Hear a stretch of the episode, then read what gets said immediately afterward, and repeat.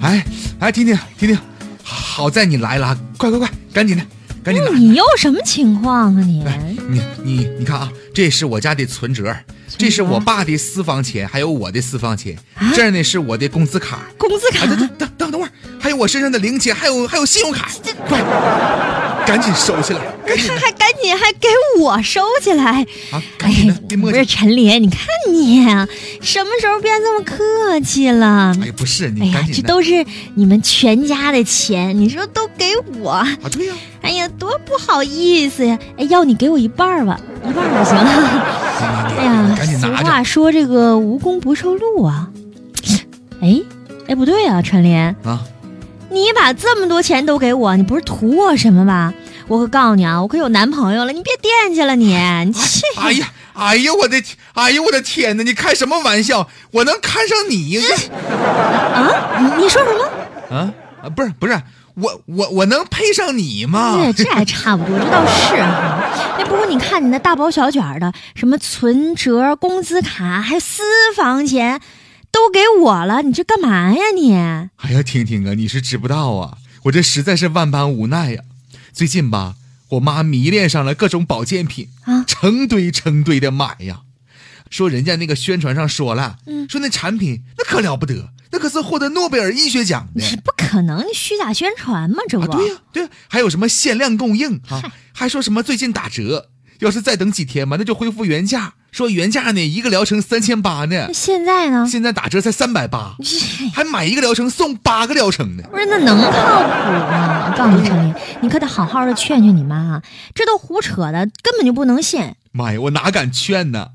你看哈、啊从早上开始，我这嘴呀就闲不下来。怎么着我在床上还没睁眼呢，嗯啊，我妈就给我灌下一碗药汤，啊？说是某某养生老师说的，对身体老好了。哎呦，等我上完厕所呢，我妈就让我吃啊，不是，等会儿上完厕所，你妈就让你吃了，嗯那多恶心、呐啊不是，，哎呀，你想啥呢？我是说呀，我从厕所一出来，嗯，我妈就给我灌下两片儿药丸儿。哟，总之吧，我这一早上啊，我就觉得自己像神农尝百草似的，我都吃腐囊了我。你你看，你看，后来吧，我就劝她，可是一点用没有，还是各种买。所以呢，我这我这不啊，我就拿来了，我就把各种存折、还有银行卡、信用卡，我全拿来了，嗯，我资产我转移一下。哎呀，这事儿你还真得劝劝你妈，你要劝不成，我去劝啊。这怎么说？我也采访了不少医院的专家呢。很多人呢都认为，只要是保健品，肯定会对身体有好处的。其实不知道，在很多情况之下，往往是适得其反呢。嗯，现在有一些老年人呢，服用保健品存在误区，对身体健康甚至是生命安全都构成了威胁。就是咱说第一个，啊，多吃保健品，有人就觉得有益健康。有的人觉得年纪大了，应该补一补身体了，亲朋好友送的，还有一些是自己买的，就认为啊，这保健品吃的越多越好。结果呢，是造成了过量的服用。人体对营养素的需求啊，都是有一个最高的承受值的，一旦过量了，就容易导致总体比例的一个失衡。所以说呢，服用这保健品呢、一定要适可而止，千万不能滥用啊。哎，中老年人呢，要明确需要调补的脏腑和部位。人体有五脏六腑，一般呢，调补是以应该是以五脏为主，主要根据各脏器的生理的功能进行一个补调，进行一个调补。哎，对，就是我我也这么说的，我还说哈，我说我说妈呀，咱不能把保健品当药吃，对是吧啊？你看哈，有些人吧就以为那保健品对疾病有有直接的疗效，混淆了保健品和药品的功效，嗯，甚至去看病啊还抱着一堆保健品。这保健品吧，只能预防和调节机体的亚健康状态，如果不经过医生指导就盲目的服用的话，那就会影响治疗效果，甚至加重病情。你要知道呀，将保健品以药品形式每天定量服用，你说你一旦停了啊，往往就觉得自己吧好像好像有所失似的，造成心理的不适应啊。对呀、第三个误区啊，就是把这个保健品当饭来吃，哎呀，那更严重了。那对身体十分不利啊。因为这个营养素呢，只有强化或者改善某一种功能的这样的效果。而蔬菜、水果这样一些食物，除了主要的营养，还包括了很多的活性成分。单纯使用保健品是不能够保持营养的均衡的。对，定量服用保健品容易让人忽视正餐，容易让人忽视从正常的饮食当中摄取营养，以及通过这个食补强身健体的重要性。从营养学的角度啊，咱们说，只要这食品的品种比较丰富，那就能使人体获得全面的营养。所以呢。仅仅是由保健品来代替由身体各个器官共同参与的这个营养的摄取过程，呃，我们觉得啊，从长远的角度上来说是对健康不利的。哎，第四个误区呀、那很多人就觉得吧，嗯那只要我这个这个保健品我吃的不超量，那就没危险。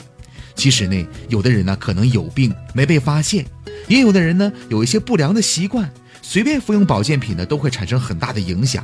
你比如说长期酗酒，嗯，可能对肝脏啊就造成影响了。如果呢再服用一些深海鱼油，哎，就可能导致啊这肝功能受损。你想，这每个人的身体吧都有一个保持自我平衡的能力，那不是所有人都需要保健品的。